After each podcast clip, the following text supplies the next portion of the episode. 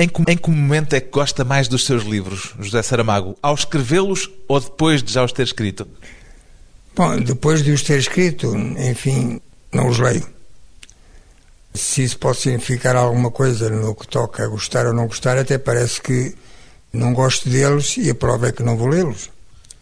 Eu creio que o momento, o grande momento é o, é o último ponto final.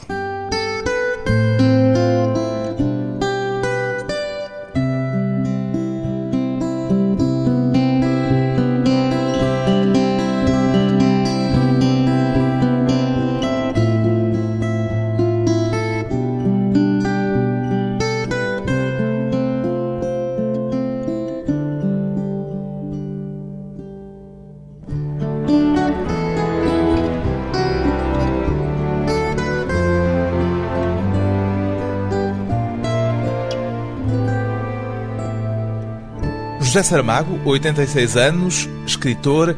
Com o passar dos anos, escrever tem-se-lhe tornado mais fácil ou mais difícil, José Saramago?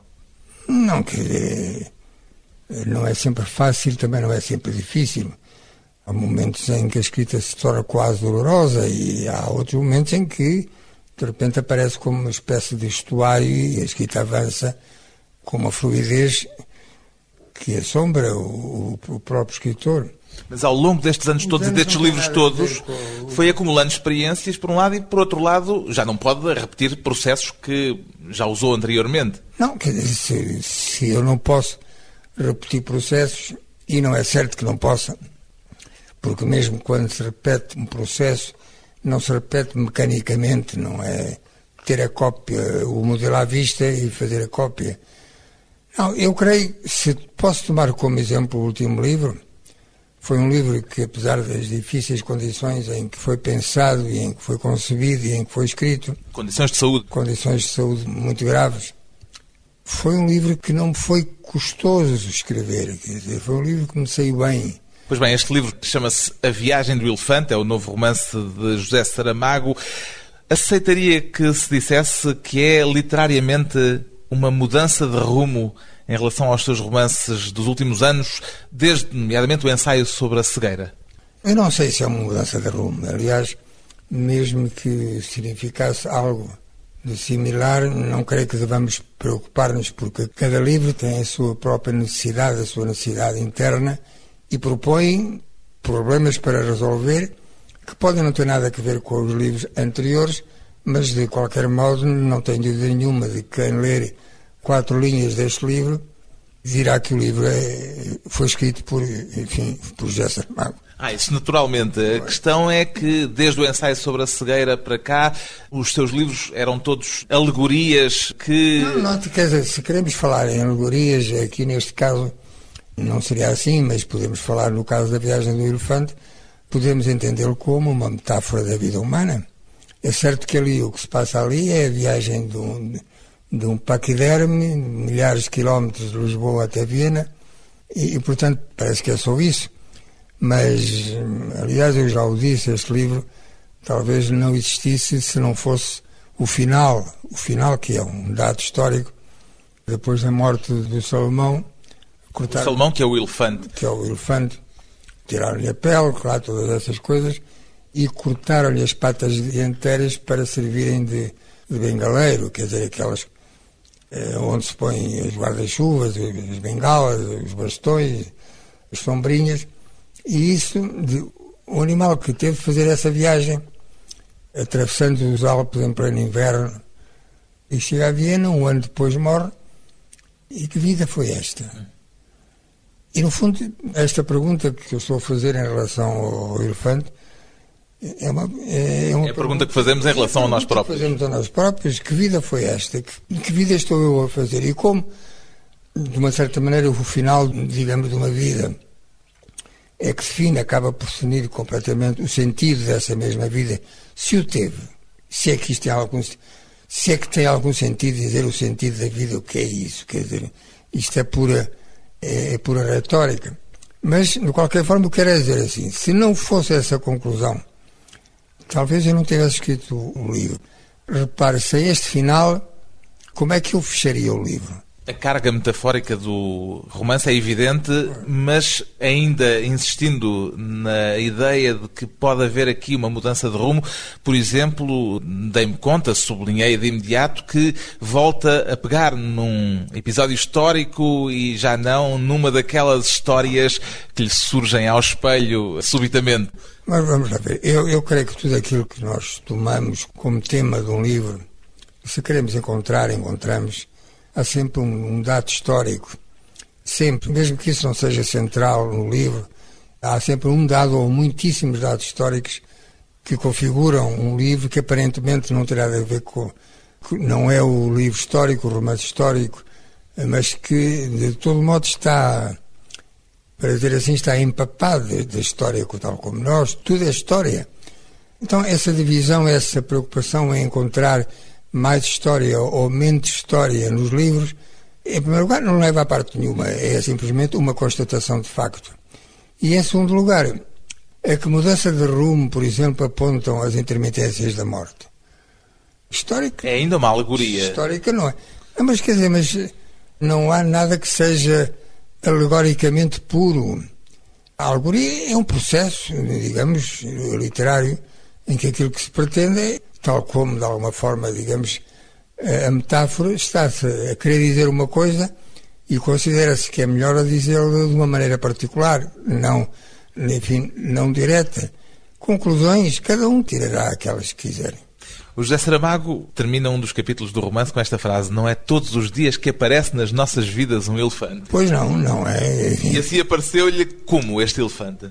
Este elefante, que eu não esperava nada na minha vida, claro está, aparece-me numa viagem que fiz a Salzburgo para dar uma conferência, uma, enfim, um encontro com alunos na universidade e a leitora de português, uma pessoa muito simpática, muito competente, fomos jantar com outros professores a um restaurante que se chama precisamente o Elefante. E dentro do restaurante, além de uma escultura em madeira, de tamanho grande, uma coisa assim, que representava um elefante, havia uma série de pequenas esculturas como se fosse um percurso. E o que me despertou a curiosidade foi que na parte direita, no extremo direito, a pequena escultura que lá estava era a Torre de Belém.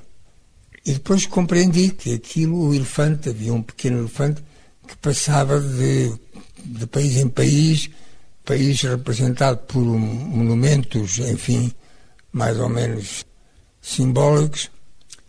E eu perguntei à Gilda, lá, o que é isto? E ela contou-me.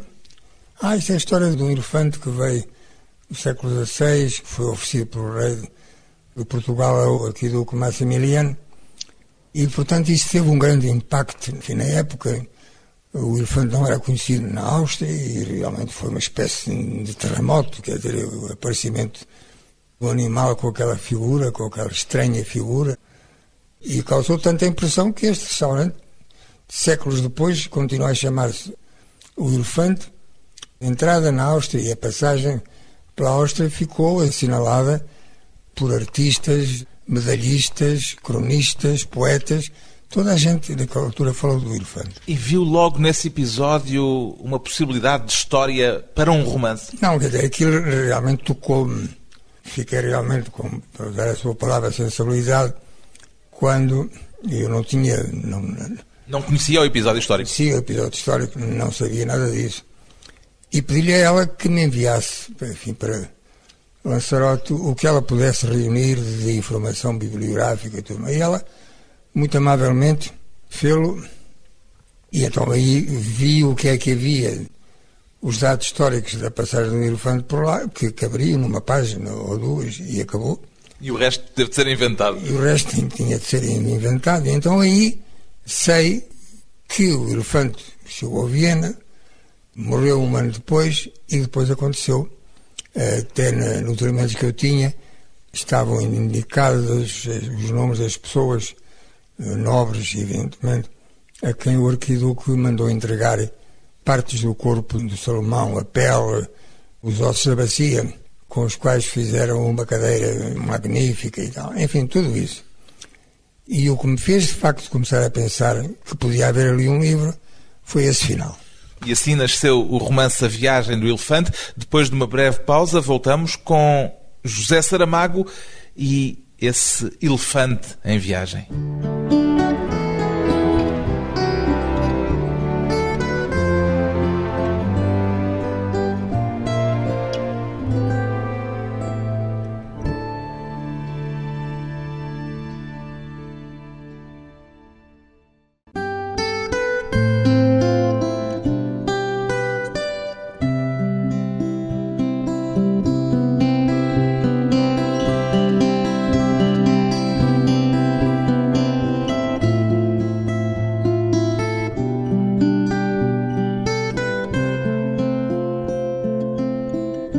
Regressa à conversa com o escritor José Saramago, autor do romance A Viagem do Elefante, um romance que tem por epígrafe esta frase: Sempre chegamos ao sítio aonde nos esperam.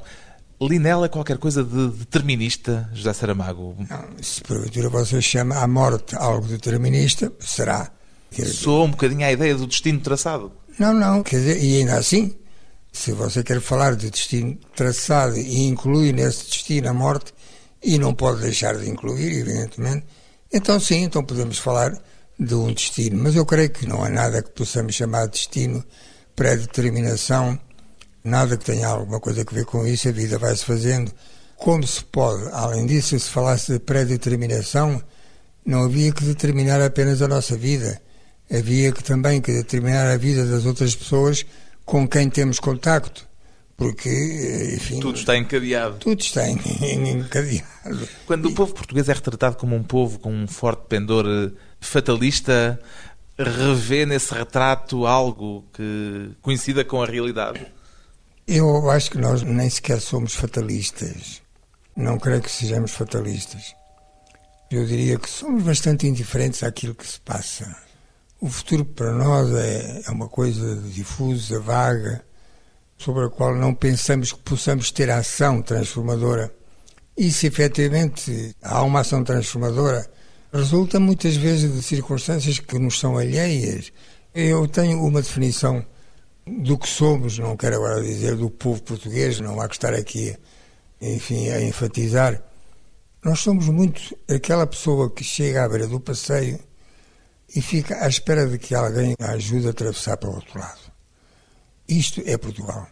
Tal como o elefante, nós não sabemos qual é o nosso destino, não sabemos muito bem para onde é que vamos. Esta analogia, esta metáfora do elefante pode servir também para isso? Não, enfim, nós, de uma maneira ou outra, sempre temos uma ideia vaga, um, uma previsão, um pressentimento. Pelos dados do momento em que estamos, podemos mais ou menos imaginar o que é que será no futuro próximo, pelo menos no futuro próximo. O elefante não, o elefante não sabe onde levam. De resto, eu tive o cuidado, se alguma preocupação tive durante a escrita do livro, foi recusar qualquer tentação de dar pensamentos humanos ao, ao elefante. Foi não tornar este elefante uma personagem de Walt Disney? Não, nem do Walt Disney, e não é só do Walt Disney, porque quase sempre, não sei sempre, mas pelo menos os casos que eu conheço, a tentação de pôr o animal, seja ele um boi, um touro, no caso do Torga, com o Miura, ou qualquer outro animal, pôr-lhe pensamentos e até sentimentos humanos, com perdão, com todo o respeito, parece-me absurdo. É o perigo do antropomorfismo, de tornar exatamente, o elefante um humano disfarçado. Parece-me completamente absurdo. Se eu me perguntar a mim mesmo o que é um elefante, eu não tenho resposta. Eu não sei o que é um elefante.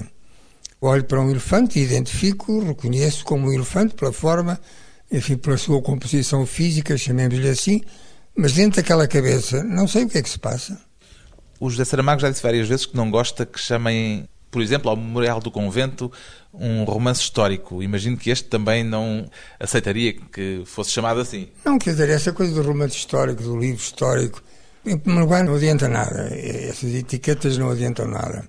Porque hum, a primeira coisa que devíamos perguntar é: estamos aqui hoje, há um passado recente, há um passado mais longínquo, a um passado remoto, ai, por aí. Onde é que um romance que trate de um desses momentos do passado começa a ser histórico? Se eu escrever um livro, eh, enfim, ambientado, para usar esta palavra nada bonita, no ano de 2004, por exemplo, já é história, já é romance histórico. Eu acho que todo romance é histórico, mesmo o romance que estamos a escrever agora, o livro que estamos a escrever agora, agora mesmo, é histórico. Está dentro da história. Não existiria sem a história. Que seja antiga, ou que seja de ontem, ou que seja de agora mesmo, é igual. Eu senti que este é provavelmente o seu romance. Que não é um romance, homem. Isto não, Isto não é um romance? Não, não, não. Então, não, como não. é que lhe chama? Não, eu comecei por chamar-lhe um conto. Mas é um conto longo. Um, um conto longo não deixa de ser conto por isso. Quer dizer, não há nada neste livro.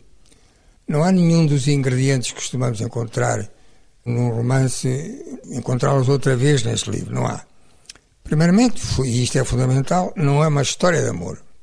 Não há personagens masculinos ou femininos que no decorrer da narração assumam um papel como, por exemplo, no Memorial do Convento Ablimunda ou no ensaio sobre a cegueira a mulher do Mé. Não há, não há nada disso. É pura e simplesmente a descrição de uma viagem. Mas isto não é romance. No fundo, é um conto, de facto, é um conto. Mas uh, o hábito faz com que rejeitemos que um livro com 260 páginas seja um conto. Mas ele obedece à estrutura do conto e de um certo tipo de conto particular. No fundo, isto é uma, é uma história contada à lareira. Chamemos-lhe um conto, então, um conto longo. Uh, e... Mas ninguém vai aceitar. E eu hoje, comecei por chamar o livro um conto, já desisti porque ninguém aceita e continuo a chamar romance, então eu decidi entre uma coisa e outra chamar simplesmente livro. É uma história, em todo caso, é e é uma história, e era aqui que eu queria chegar, onde eu senti que o humor está mais presente do que em qualquer um dos sim, seus sim. livros anteriores. Sim, sim, isso é certo, o que é estranho. O que é estranho. Foi um é estranho. livro escrito, ele próprio com sentido de humor, quer dizer, o sentido de humor que está no livro corresponde de alguma forma ao sentimento com que o escreveu? Ah, sim, claro, evidentemente aquilo que está no livro é aquilo que eu pensei escrever. O que é estranho não é isso. O que é estranho é que eu não tivesse pensado que deveria escrever outro livro, não aquele, mas outro. Uma pessoa que saiu de uma situação gravíssima como eu saí, seria naturalmente, penso que pode dizer-se assim, naturalmente tentada de uma forma direta ou mais ou menos direta ou mais ou menos indireta, permitir ou, ou deliberadamente fazer com que no livro entrassem experiências ou recordações desse mesmo período difícil de onde tinha acabado de sair. O livro foi escrito em duas fases. A primeira fase, antes do agravamento do meu estado de saúde, tinha escrito umas 40 páginas. Depois, um, um longo intervalo em que não houve nada, até mesmo antes da entrada no hospital, eu não estava a escrever alguns meses antes, porque não podia, e quando saí do hospital, em fevereiro 20, à volta do dia 20 de fevereiro, debilitadíssimo, uma sombra de mim mesmo, tinha 51 quilos nessa altura. Hoje tenho 68. 24 horas depois de chegar a casa, eu estava sentado à mesa a escrever. Mal podia comigo. E sempre, sempre, o humor que já vinha atrás na primeira fase da escrita do livro, já está aí presente desde o princípio. Que no fundo não altera muito aquilo que vinha acontecendo em livros anteriores, onde a presença do humor não é tão flagrante. O que está mais presente nos outros livros é a ironia. Há ironia neste livro, mas o livro em que aparece o humor em estado puro, quase diria o humor pelo humor, é a viagem do livro. Nomeadamente com as intromissões que são já uma marca dos seus livros anteriores, desde sempre, mas aqui ainda mais frequentes, as intromissões do narrador intrometendo-se na história, remetendo às vezes até para aspectos dos nossos dias que não têm diretamente a ver com a história. Você que, que enfim, que me tem acompanhado, sabe que eu tenho as mais sérias dúvidas sobre isso. Sobre o narrador. A do narrador. Um dos meus argumentos é que eh, sendo o teatro literatura, ninguém pode negá-lo, evidentemente, e contando-se nele uma história, enfim, em princípio. A pergunta é esta: numa obra de teatro, onde está o narrador? Ninguém sabe encontrá-lo. No caso do romance, do conto, isso parece mais fácil. A separação entre o autor, o narrador, depois aí entras numa, numa espécie de subdivisões, um narrador implícito, Antes disso, o narratário, o narratário pobre dele é o leitor, que tem que aguentar com esse nome. Que não é bonito. Que não, que bonito não, não tem nada. E eu sempre disse, não é certo. O que está no livro é o autor. Mas dizemos narrador para não lhe atribuir diretamente Mas- mas- mas- aquelas palavras ou aquelas opiniões que não têm necessariamente de ser as suas opiniões, que correspondem àquele livro e não ao cidadão José Saramago, necessariamente. Vamos lá ver. Isso acaba por não resolver nada, porque nós sabemos se o narrador fosse só isso, então, enfim, era uma simples máscara de tirar e pôr. Quando era conveniente, punha a máscara de narrador e quando era conveniente, tirava. Eu, o que eu proponho nesse livro, no Vir, realmente é o livro onde eu fui mais longe nessa visão que eu tenho da fonte narradora. A fonte narradora, para mim, é a única. Agora, o que a mim me parece importante nesse livro, se é que o autor pode permitir considerações desta espécie, Neste momento é seguramente quem o conhece melhor, é o autor. ah, penso que sim, é a questão da linguagem. Uma linguagem que qualquer pessoa notará e pode classificá-la de outra maneira, mas eu classifico assim, uma linguagem que é ao mesmo tempo moderna e arcaica. O que é que aconteceu, ou o que é que eu julgo que aconteceu em consequência da minha doença? Que esta ordenação, digamos, geológica da linguagem em sedimentos, e um dos mais antigos, enfim, da minha infância, com o vocabulário restrito que eu tinha, depois da adolescência, mais desenvolvido. Portanto, isso ficou cá tudo. E a doença, não sei por que vias, não sei por caminhos, operou uma espécie de, de revolução interna nisto. E certos sedimentos que estavam lá no fundo passaram à superfície. E eu, ao escrever este livro, surpreendi-me mais que uma vez, muitas vezes, com o surgimento, o aparecimento de fórmulas verbais, como não as recordava, é como se não existissem, evidentemente, e que me aparecem com uma frescura total, como se tivessem acabado de ser inventadas ali. Aliás, ironicamente, isso também é assinalado numa passagem em que se refere ao significado da légua, que variou Sim, eh, ao longo dos e- tempos. Quer dizer, isso é uma amostra eh, levada, digamos, ao extremo. E, e pude ver que o meu avô, por exemplo, ou melhor, digamos, a gente da minha aldeia naquela época, nunca dizia légua, dizia leuga. E verifiquei quando andei a, enfim, ver para confirmar aquilo que se julgava saber ou para corrigir que a palavra leuga foi comum no passado. Quando eu digo que a linguagem é ao mesmo tempo arcaica e moderna, ou moderna e arcaica, tentando explicar o que é que pode ter acontecido, creio que foi obra do período mental um pouco obscurecido em que eu vivi e, e houve um processo aqui assim de, de revolução que pôs as coisas em- fora do seu lugar e, colocando-as num lugar novo, próprio, seu. Marcas da passagem do tempo também no texto deste novo livro de José Saramago. Depois de mais um curto intervalo, voltamos com José Saramago e o mundo à nossa volta.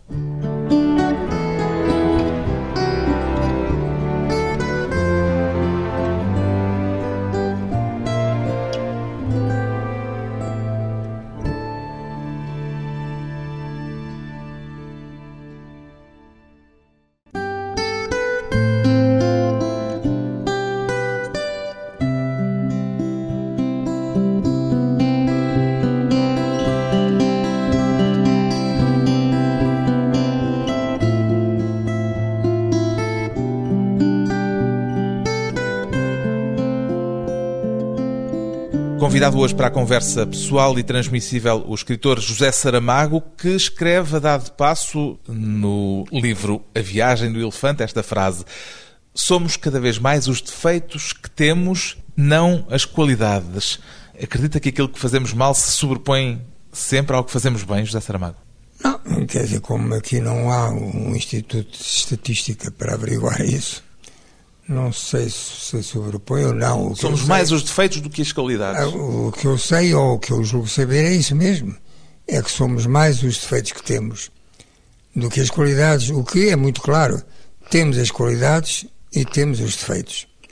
Mas a vida, ou quer que seja, ou nós próprios, ou a nossa debilidade, ou a nossa ambição, ou o nosso egoísmo, ou quer que se diga, faz com que os defeitos avultem mais que as qualidades. Não acredita, portanto, naquela ideia que muitas vezes é repetida de que a justiça triunfará, acabará por triunfar? Não, homem, quer dizer, o que é que isso significa? Isso não significa nada.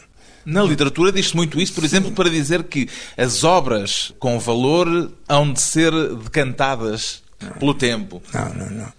É, é que nós sempre caímos nessa tentação de achar que se o presente não nos dá razão, o futuro se encarregará disso. Ora, é completamente absurdo, porque nós não sabemos que futuro será.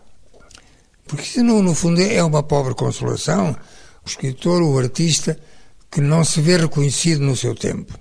Da mesma maneira que se diz, ou que se dizia, que os sofrimentos aqui serão eh, compensados com a felicidade do paraíso. Também nesse particular se inventou essa ideia que não me reconhecem hoje, mas amanhã hão de me reconhecer. É uma pura ilusão, homem. Isso não é assim nem na literatura, nem na política. Nem coisa nenhuma, nem coisa nenhuma. Não, não é assim porque, porque o futuro tem as suas razões e nós não as conhecemos, não sabemos quais são as razões que o futuro terá para julgar uma coisa de uma maneira ou de outra. Como é que definiria o seu estado de espírito em relação à política? Desiludido, zangado, resignado? Não, não. Resignado não estou. Desiludido, com certeza. Zangado, por vezes? Zangado, eu não diria zangado, eu diria irritado. O que me parece grave é o, é o processo de mistificação de que estamos a ser todos nós vítimas.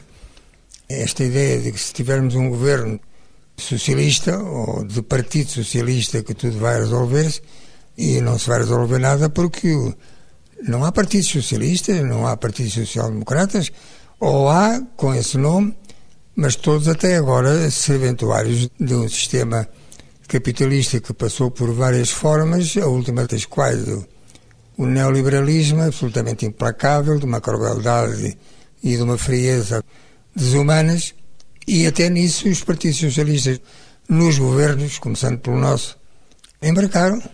Tem acompanhado as notícias da campanha eleitoral eh, na América, nos Estados Unidos? Tenho, com uma certa preocupação de... Com preocupação? Não, porque a preocupação de estar informado. Não é? Ah. Vê em Barack Obama a esperança que uma boa parte da esquerda europeia personifica nele, deposita nele? Homem, eh, se quiser eu respondo-lhe que sim. Mas se eu penso no passado, recordo o que aconteceu quando o Tony Blair emergiu como uma das tais esperanças de que nós parece que necessitamos, como de pão para a boca, para continuar a acreditar que alguma coisa de melhor é possível neste mundo. Em que é que deu o Tony Blair? Naquilo que nós sabemos. O próprio Kennedy. Quer dizer, Desde que seja um homem novo, simpático e aparentemente com ideias que no fundo não são mais que remakes, de, digamos, mais ou menos iluminados de coisas do passado, imediatamente embarcamos nessa nova esperança. Que o Obama pode ser uma mais, pode ser uma mais, porque hum, aconteceu na América uma revolução. E que não é só a queda do império, digamos, da Bolsa e da grande finança, que não sabemos que destino terá, pode até acontecer que alguma coisa mude para que tudo continue mais ou menos na mesma. Mas há aqui um, algo que não pode ser ignorado. Não? É? O Obama entrou em 2007, fevereiro de 2007, iniciou ele a campanha. E, e um negro, embora se trate de um negro americano que tem feições do rosto, quer dizer, se fosse. É filho de bem branca. Claro que se, se fosse um negro retinto, de, de lábios grossos e nariz achatado. Não sei se teria imagem para chegar aonde chegou. De qualquer forma, é um negro. E que esse negro esteja à beira de ser presidente dos Estados Unidos é uma revolução. E é uma revolução que pode alterar verdadeiramente alguma coisa ou é uma daquelas esperanças que há pouco repare dizia não, não, ter não ser, por, consequências por, por, futuras? repare, mesmo que não cumpra tudo aquilo que, que nem, nem promete muito, enfim, diz que é preciso mudar. Mas a questão é que já está a mudar, não é? Porque mesmo que não aconteça nada mais, a mentalidade norte-americana levou um abanão tremendo, tremendo. E, surpreendentemente, porque sabendo nós o que há de preconceitos de todo o tipo, religiosos, eh, supostamente moralistas, eh, naquela nação, que este homem tenha podido romper com uma quantidade de barreiras sociais, de exclusão, um negro na Casa Branca, mas como é que é isto? Pois, se calhar, vai ser certo. E isto não tem marcha atrás. Agora só falta empenhar neste processo a juventude norte-americana, que está bastante à margem de tudo isto, cultivando um ceticismo um pouco nihilista, que é quem diz isto é até tudo a mesma coisa. Não, nem sempre tudo é a mesma coisa. Mesmo que as raízes continuem a ser as mesmas, o sistema capitalista não vai acabar, vai alterar-se, vai modificar-se, vai garantir a, a sua continuidade, enfim, por outras formas mas como eu não gosto de ter ideias sobre o futuro, porque tudo isso me parece bastante gratuito, vamos esperar. A primeira coisa é que ganho no dia 4 de novembro. Depois, claro, depois, enfim, é ocupar o espaço da Casa Branca, rodear-se de colaboradores, assessores, que oxalá sejam gente, digamos, à altura das intenções dele, e acredita que poderá fazer diferença para o resto do mundo, não já para não, os não, Estados Unidos em particular? Pode, pode. Repare que, no fundo, quase há vontade de dizer que há mais interesse na vitória do, do Obama na Europa do que nos próprios Estados Unidos. Quer dizer, a Europa toda está com ele. E se ele for suficientemente inteligente para alterar o, o sistema de relações internacionais bilaterais ou multilaterais, conforme os casos que têm sido a dos Estados Unidos até agora, modificar isso, realmente pode, o panorama mundial pode ser profundamente modificado. De vez em quando há quem, meio a sério, meio a brincar, diga que o papel do presidente americano é tão importante para o resto do mundo que a decisão não devia ficar só nas mãos dos americanos. Pois, Gostava de votar nestas eleições americanas? Votaria, quer dizer, não sei se gostava, mas se, se isso fosse possível, votaria, claro, e, digamos, e votaria em Barack Obama, claro está. Não vejo nada a votar num senhor que ainda por cima comete estupidezes de todo tamanho, como essa de convidar para acompanhá-lo na campanha como candidata à vice-presidência uma senhora completamente idiota chamada Sarah Palin, que se ele morrer, porque é já um homem de idade, se ele morrer, seria ela é presidente dos Estados Unidos, então, meu amor, estaríamos em, em plena tragicomédia. Imaginando aquela mulher como presidente dos Estados Unidos, não sei, não, não sei. Quer dizer, espero que haja uma justiça no mundo divina ou não que impeça que isso aconteça. Claro, o que vai, espero que vai impedir que isso aconteça é o voto dos cidadãos norte-americanos o que é que vê como as qualidades principais em Barack Obama para lhe confiar o voto se pudesse votar? Quer, quer dizer, em primeiro lugar é um homem inteligente. E a inteligência não tem sido uma característica dominante nos últimos presidentes, aqueles que eu me recordo dos Estados Unidos. E isso, isso dá uma diferença enorme.